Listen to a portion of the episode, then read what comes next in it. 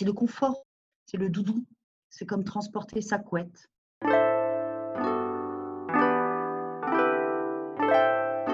Bienvenue sur Qu'est-ce que la mode? Le podcast qui pose cette unique question et nous invite à de multiples discussions. Je m'appelle Elsie Pommier et je suis designer de l'individu. Cette émission est mon moyen d'étudier ce vêtement qui nous habille et j'en profite pour faire connaître les métiers qui font l'habit. Chaque lundi, retrouvez Audrey Millet, historienne, et moi-même pour un instant culture. Et les vendredis, une interview d'un acteur de la mode. Le podcast est disponible sur toutes les plateformes. Abonnez-vous pour rester informé et partager votre avis. Habillé, habilleur, bonne écoute!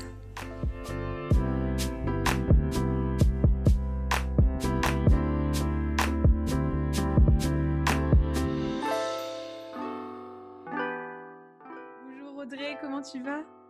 Ça va, Elsie, et toi? Bah, Très bien. Bonjour tout le monde. Bonjour, chers auditeurs, chères auditrices. J'espère que vous allez tous bien, malgré ce froid. Mais en même temps, ça nous permet de sortir nos manteaux. Voilà, on va se couvrir. Exactement. Et j'aime trop cette pièce. Mais on peut vite la confondre avec euh, la veste aussi. Mm. Euh, dans le conscient collectif, on se dit manteau, veste, c'est un synonyme. Mais pas vraiment. Alors le manteau, l'imaginaire, c'est la couverture, hein. c'est se mmh. couvrir, c'est contre le froid, euh, c'est le confort aussi, hein. c'est le doudou, c'est comme transporter sa couette en fait. Ça. Donc il y a, euh, c'est la chaleur, c'est clairement c'est la chaleur.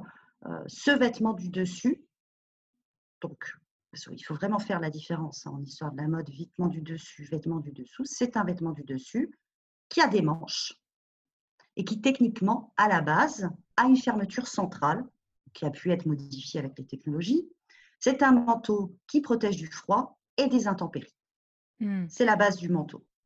Donc, il est lourd, il est, c'est une grosse pièce, c'est une vraie pièce euh, pour elle-même. Alors que la veste, elle va être plutôt légère. Euh, hmm.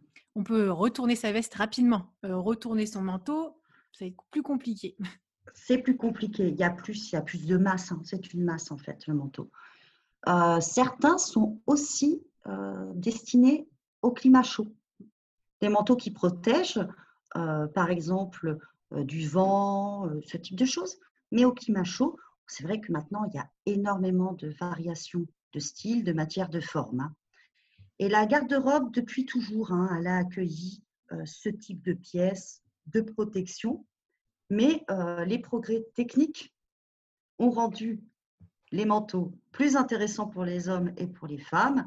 Donc, euh, on pense notamment au ciré, hein, qui peut mmh. être considéré comme une forme de protection, bien entendu, euh, et euh, à d'autres manteaux plus à paillettes, avec des fermetures de travers, avec des manches retournées, avec des boutons, avec des pattes de boutonnage, des cols euh, tout, tout, à fait particuliers. Maintenant, on a aussi d'énormes cols, hein, comme des mmh. cols écharpes hein, euh, sur les manteaux. Donc, il y a véritablement, euh, l'accent a été mis hein, ces dernières décennies sur la coupe plutôt que sur le matériau.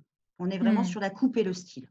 Oui, et puis du coup, tous ces petits détails, comme tu parlais, je ne sais pas si tu parlais de la ceinture aussi, le cintrage, la ligne, l'élégance dans le dos, devant. Du coup, mmh. on a deux faces complètement différentes.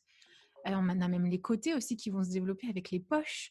Les poches à rabat, sans rabat, passe poilées, plus ou moins larges. Et c'est une vraie, véritable œuvre d'art technique et de, remplie de détails. Cette pièce un beau manteau euh, vraiment tradit.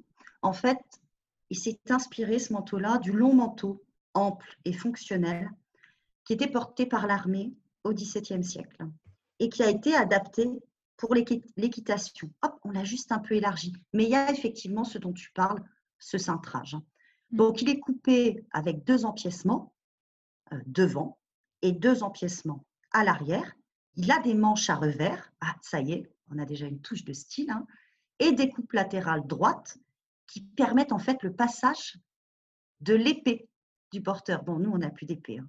Mais là, ce manteau-là va intégrer rapidement le vestiaire civil masculin. Hmm. Il y a une différence. Donc là, on est sur le manteau cintré. Il y a une différence avec le manteau des ouvriers. Ça y est, on a encore toutes ces classes sociales, voilà, toutes ces, voilà, toute cette hiérarchie qui se met déjà en place. Les ouvriers, ils portent un manteau ample. Et vous remarquerez que euh, les derniers manteaux là, qui sont vraiment sortis et qui ont pété euh, ces dernières années, qui ont vraiment explosé, ce sont ces manteaux doudous amples. Mmh, très euh, droits, qui vont venir envelopper. on va pouvoir se mouvoir comme on veut dessous. Mmh. Et un peu type kimono, quoi. Avec ouais, large manche et tout ça. Que je trouve extraordinaire mmh. parce que c'est là, on se sent vraiment protégé. Lorsqu'on ajoute des boutons, des manches raccourcies et des bordures larges, en fait, ce manteau 19e, il prend le nom de redingote. Inspiré des Anglais aussi. Voilà, absolument. Un demi-siècle plus tard, donc au, au, début du 19e siècle, en fait, les manteaux deviennent très, très, très, très à la mode. Donc, ce n'était pas spécialement la mode avant. Pourquoi? Parce que on sait que le vestiaire masculin, le costume masculin, s'est stabilisé, s'est homogénéisé et s'est tristisé. Oui, c'est ça, uniformisé. voilà, avec ce gris, ce noir. Bon. Alors ensuite, il y a les dandys, mais ça reste quand même quelque chose d'exceptionnel. Donc en fait, finalement, vous allez porter un manteau au-dessus de ce costume pour aussi ne pas abîmer ce costume on va le porter à la ville, mais aussi à la campagne. Donc, on va le couper. Là, on est au milieu du 19e siècle. Il y a des progrès technologiques euh, et on va le couper de manière différente. On, va inventer, on va rajouter des petites choses et notamment des manches raglants qui vont ah, enfin donner une liberté de mouvement plus importante au porteur qui va être tenté pour les riches par des activités de plein air euh, de type tennis, ou tir, euh, mais qui va euh, également convenir à celui moins aisé qui va faire de la bicyclette. Mmh. Donc, il va vraiment être détaillé dans sa coupe, en tout cas sur le bas, sur la marche, le besoin de marche et de démarche. Quand on est à la chasse, c'est pas du tout la même démarche et la même, le même besoin que quand on va faire du vélo, justement. Et, et quand on va faire d'autres sports. Donc, il y a toutes ces histoires de fentes, de, double fente, de simple fente, euh, centrale, dans le dos ou sur les côtés, même des fois, même sur le devant, du coup. Et ça crée des panneaux, ça crée toute une mmh. élégance parce que le manteau va se poser sur les épaules. Oui, certes, il donne une élégance qui a un tombé fort, mais ensuite, il y a tout le bas et donc le mouvement et la danse, on va dire, euh, de la démarche qui est magnifique, enfin, et qui peut être magnifié ou justement coupé, vraiment, dans le sens. D'ailleurs, les gens oublient souvent la fente qu'il y a derrière, notamment par exemple sur les trenches. Il y a souvent une petite couture juste en bas. Il, faut la, il faut la couper. Bah oui. Mais, ça s'oublie souvent, on n'y pense pas en fait. Hein. En fait, ça, c'est cette petite couture, c'est pour que justement ça ne se détende pas le temps du stockage. C'est comme pour garder le plombant. Hein. Exactement le C'est comme dans les poches aussi, elles sont souvent cousues pour pas qu'elles baillent. Petite euh, aparté. Et on, est toujours hein, dans cette histoire de classe sociale, hein, finalement.